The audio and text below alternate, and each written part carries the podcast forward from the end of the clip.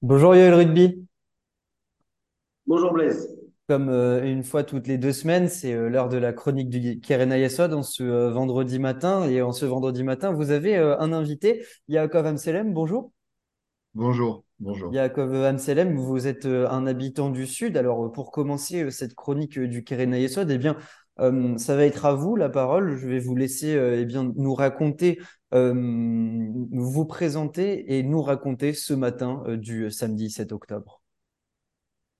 Bon, je m'appelle Yaakov Amsalem, j'habite dans un moshav, moshav Yevoul, on habite sur la frontière égyptienne.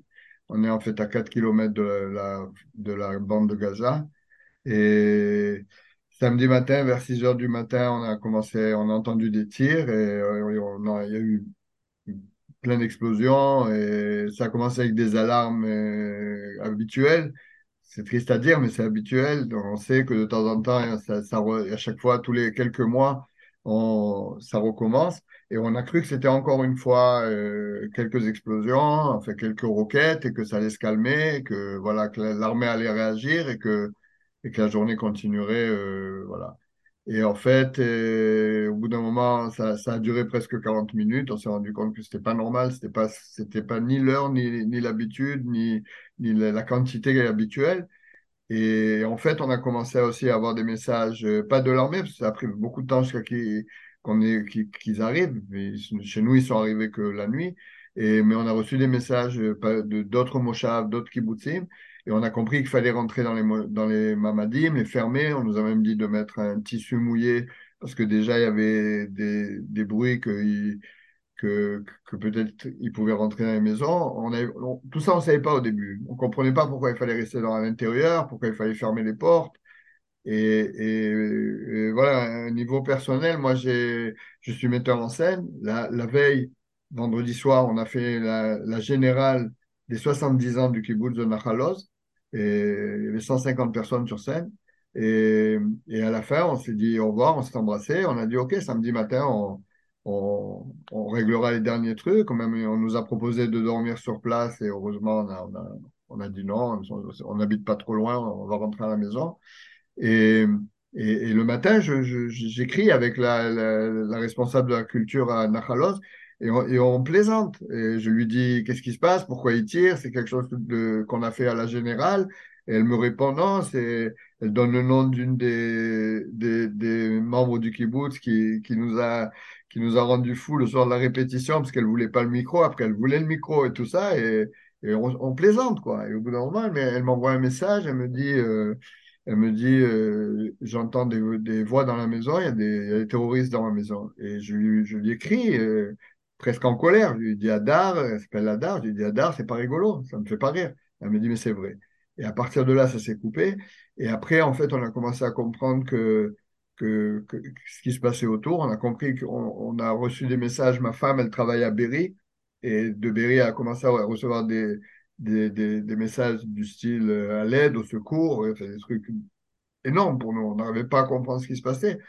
Et voilà. Et au bout d'un moment, euh, euh, on a, on a, sur le moment, on n'a pas compris ce qui se passait vraiment. On ne savait pas qu'on était en, en danger à ce point-là, mais on entendait des tirs constamment autour de nous. Et petit à petit, les tirs se sont devenus plus proches. Et c'était des tirs qu'on ne connaissait pas, parce que c'est des salves automatiques, des tirs de revolver, des... que d'habitude, c'est des bombardements et puis maximum du gros mitraillage. Mais là, c'était vraiment comme si on tirait autour de, la maison. Et en fait, après, euh, on a su ça un jour après. Il s'est avéré qu'il y avait une 150, une 100, 100, 150 euh, euh, terroristes avec les voitures, avec les, comme on les a vus dans le film, hein, euh, avec les, motos, qui étaient en route vers chez nous. Ils avaient, ils, s'étaient battus dans la base militaire derrière chez nous et ils étaient en route. Et on a eu un miracle parce qu'il y a, des tankistes, un groupe de tankistes, de femmes, qui ont qui ont changé de direction un peu par erreur. Et en fait, quand ils ont changé de direction, ils ont vu qu'il y avait ce groupe de terroristes qui était, vers nous. Et, ils ont, nous ont pas abandonnés, mais c'était vraiment par, hasard. Ils, ont tiré, ils ont fait tout ce qu'il faut, ils ont, réussi, ils les ont éliminés. Et, sans ça, euh, on n'aurait jamais pu tenir, on n'aurait pas pu tenir. On, est- on rentré dans le mamad avec des, comme au Moyen Âge avec des couteaux, des haches, euh, euh, tout ce que, enfin, même pas des, on vit pas avec des couteaux haches. hein. Mais mon fils, il a une collection de, de couteaux de combat, comme tous les jeunes, comme beaucoup de jeunes, quoi. Sur le mur, on a décroché du mur, on est rentré, on a pris des couteaux de cuisine. c'était, c'était dingue. On était dans, mes, mes petits-enfants étaient là, euh, dans le Mamad avec moi, et, ils sont très petits, très, très jeunes, et, ma fille et, mon beau, mon beau-fils, et, et voilà, c'était, c'était très, très dur à vivre, Et dur. quand vous êtes sorti, euh, vous avez vu quoi? Quand on- nous on est sortis, euh, on a fait une première. Ils nous ont permis de, sor- de sortir une partie des les, les femmes et les enfants, enfin les familles avec des enfants, pas les familles et les enfants, les familles avec des enfants. On a fait un convoi, on a créé un convoi. Nous on est resté jusqu'au dernier moment parce que Orly elle est responsable du, du groupe de sécurité de d'urgence.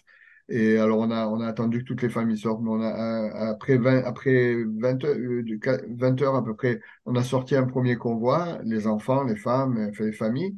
Et après, nous, on est resté encore 20 heures dans le mamad. On n'avait pas d'électricité pendant presque deux jours. Il n'y avait pas d'Internet.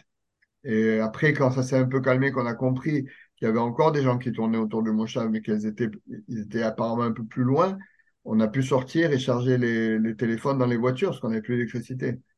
Et, voilà. Et, après, euh, après deux jours, on nous a dit qu'on pouvait déjà euh, se tourner. Nous, on est resté encore une semaine dans le Moshav pour, sortir les dernières familles.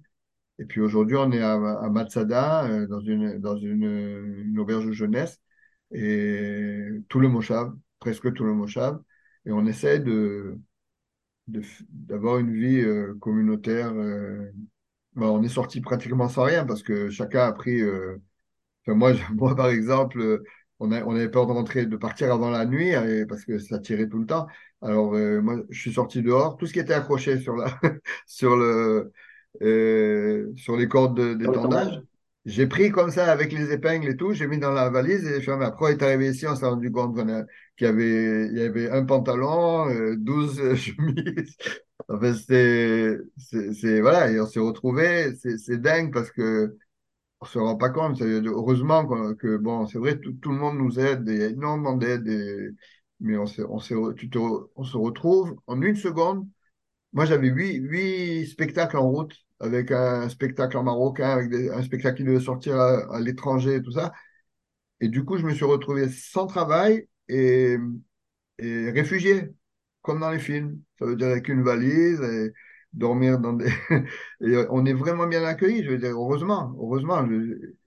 Le, pays, les gens, euh, tout, le monde, euh, il y a eu tout de suite des tonnes de, linge qui arrivaient, de, de, mais enfin voilà, c'est pas simple. Et, et- et, euh, vous en parlez, euh, vous en parlez un peu dans votre, dans votre réponse. Aujourd'hui, au 28e jour de guerre, votre euh, quotidien, c'est quoi?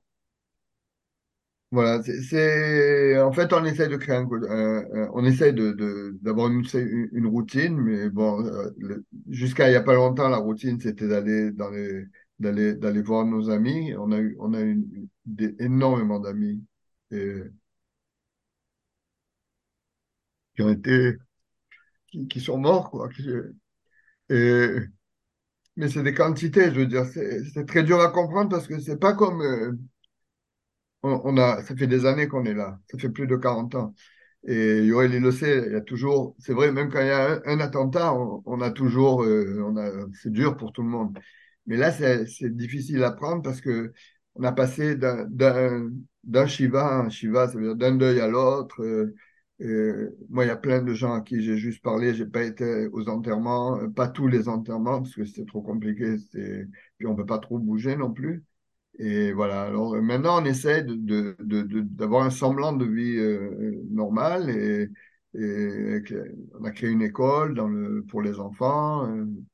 les, adultes, ils font, on essaye qu'ils fassent le maximum d'activités, de sport, de, et voilà. Et, les, artistes euh, se sont mo- mobilisés. Il y a plein d'artistes qui viennent et qui, qui nous, qui nous aident à passer cette période, quoi, aussi, je veux dire. Yoël, euh, je me tourne vers vous. Vous m'expliquez que Yaakov était un, un ami de longue date à vous. Euh, Vous entendez son, son témoignage, ça vous touche, je suppose? Bah, ça fait des années que j'essaie de, de, faire des projets pour aider des gens. Et puis tout à coup, on s'aperçoit qu'on aide, euh, qu'on essaie également d'aider des gens qu'on connaît. On était, on se connaît, on est des amis d'enfance, on est des produits du, des mouvements de jeunesse euh, sionistes euh, du droit abonné. Et je connais Yakov, je connais sa femme, je connais ses enfants et c'est des vrais pionniers qui, habitent dans le sud depuis 40 ans, donc qui sont liés à tout le monde, qui font que des belles choses et pour la paix et pour le vivre ensemble. Et c'est vrai que là, ça, touche encore plus et je le vois là et, c'est dur de, c'est encore plus dur quand on, quand on voit, mais j'avais envie de mettre un visage, j'avais envie de mettre une voix pour que les gens comprennent ce qu'on fait. Parce que c'est vrai que des fois, on parle avec des très grands chiffres et, en millions et en dizaines de milliers de personnes. Et j'avais envie qu'il y ait une voix. Et la voix d'Yacob, je pense que nous fait passer son émotion. Ils ont passé des moments très difficiles. Et euh, ça me dit qu'il faut en plus que voilà, quand j'ai des rendez-vous qu'il faut que j'aille chercher des fonds pour aider toutes ces personnes, on va avoir besoin de reconstruire le, pays, le sud du pays. On va avoir besoin de, reconstruire les gens, de leur redonner confiance. Et euh, c'est vrai que quand je vois Yakov, je me dis quel courage et il faut vraiment que nous on fasse le maximum de notre côté euh, avec le KRNSO pour venir en aide et, et, et, les aider. Je pense que je pense qu'on n'a pas encore tous compris. Je vois même Yakov et je, je pense qu'il y a des choses qui vont doucement, doucement rentrer. Tous, tous ces gens qu'on a perdus, Yakov, je pense qu'il était lié à des, à des dizaines et des centaines de personnes dans les kibbutzim de la région. On a on a un vieux délégué à nous qui était délégué à Marseille, euh, Ronnie Lévy. Quand on m'a ouais. dit qu'il avait été tué, ouais. je me suis dit qu'il avait dû ouais. se battre. Et, et c'est exactement battu. ce qu'il a fait à 80 ans. Il, il s'est battu, il a réussi à, à, à, tuer un terroriste. Et on connaît plein de gens. On a un autre ami de, de, de Kibbutz qui a perdu son fils. Enfin, il y a plein d'histoires comme ça. Et c'est toutes ces petites histoires. Et on a des milliers de gens comme ça qui, sont dans la souffrance. J'espère qu'on arrivera à les aider pour, euh, pour aller il n'y a, pas de mots, on ne peut pas avoir de mots sur ce qui s'est passé. On arrive bientôt euh, à la fin, Yoël. Il nous reste 2-3 minutes. Vous avez utilisé le mot reconstruction. Il est là, euh, la mission, elle est là, la mission principale du Karen Yesod bah, Je pense que je vais laisser passer Yakov pour nous expliquer comment il voit le futur du Sud qui a pris un, une telle horreur pendant, des jours. Qu'est-ce que, qu'est-ce que tu en penses, Yakov Comment on va non, je crois que oui, c'est une, d'abord c'est une reconstruction physique au niveau des, des, des, bâtiments, des routes, des, enfin, tout ce qui a été, tout ce qui a été, euh, euh, c'est un, un, massacre au niveau des gens et ça a été, il y a aussi des dégâts énormes, mais c'est aussi une, une reconstruction euh, morale. Et, et, je vois moi beaucoup de familles qui, et, nous on, on, a décidé de pas se poser la question pour l'instant, c'est une trop grande question, mais, mais vraiment la question de Comment on retourne, comment on revient, comment on recommence, avec quoi on recommence et du, à zéro, euh, comment on recrée euh, tout, tout, toute cette communauté. C'était une communauté, euh, moi je parle de l'école, de ma région, communauté très très très très euh, euh, très très très serrée. Et moi j'ai mis en scène dans tous les kibbutzim, et c'est vrai que quand on regarde la liste des gens qui, qui ont disparu, c'est où des gens qu'on a, qu'on a, avec qui on a travaillé ou avec qui on a rêvé, avec qui on a fait des, choses, quoi. Ou c'est des gens qu'on a croisés, qui étaient nos profs, les profs des enfants, qui étaient, je veux dire, c'est une communauté comme ça. Et, et, et, oui, il va y avoir un gros, gros, gros travail de, de reconstruction euh, physique, morale et, et Aujourd'hui, même après 28 jours, on n'arrive pas tellement à voir, euh, mais on, on sent qu'il va y avoir beaucoup, beaucoup à faire parce que parce qu'on on redémarre, euh, pas à zéro, mais un petit peu au-dessus du zéro. Yoel Rugby, merci beaucoup d'avoir été euh, avec nous en ce vendredi matin. On se revoit dans deux semaines pour la prochaine chronique du Karen Ayesad. On se reverra dans deux semaines. Je promets à Yakov qu'on va faire ce qu'on, et encore un peu plus de ce qu'on peut faire pour tous les habitants du Sud, grâce aux donateurs, bien sûr, du Keren et. Et j'espère que dans deux semaines, on pourra reparler, euh, ou dans les semaines à venir avec Yakov et voir un peu de suivre euh, ton histoire, Yakov, l'histoire de Orly et tous les gens qu'on aime et, même ceux qu'on ne connaît pas, on est, très touchés. Ici à Bruxelles, je suis sûr qu'on va y en Belgique, on va tout faire pour, euh, pour aider au, maximum. Je l'espère vraiment du fond du cœur. Je t'embrasse très fort, Yakov. Merci. Yaakov Amselem, merci beaucoup d'avoir été avec nous et merci beaucoup de nous avoir apporté votre témoignage. Ça nous fait du bien ici à Bruxelles d'entendre ce, ce qui se passe en Israël. Merci beaucoup. Merci Blaise, à très bientôt.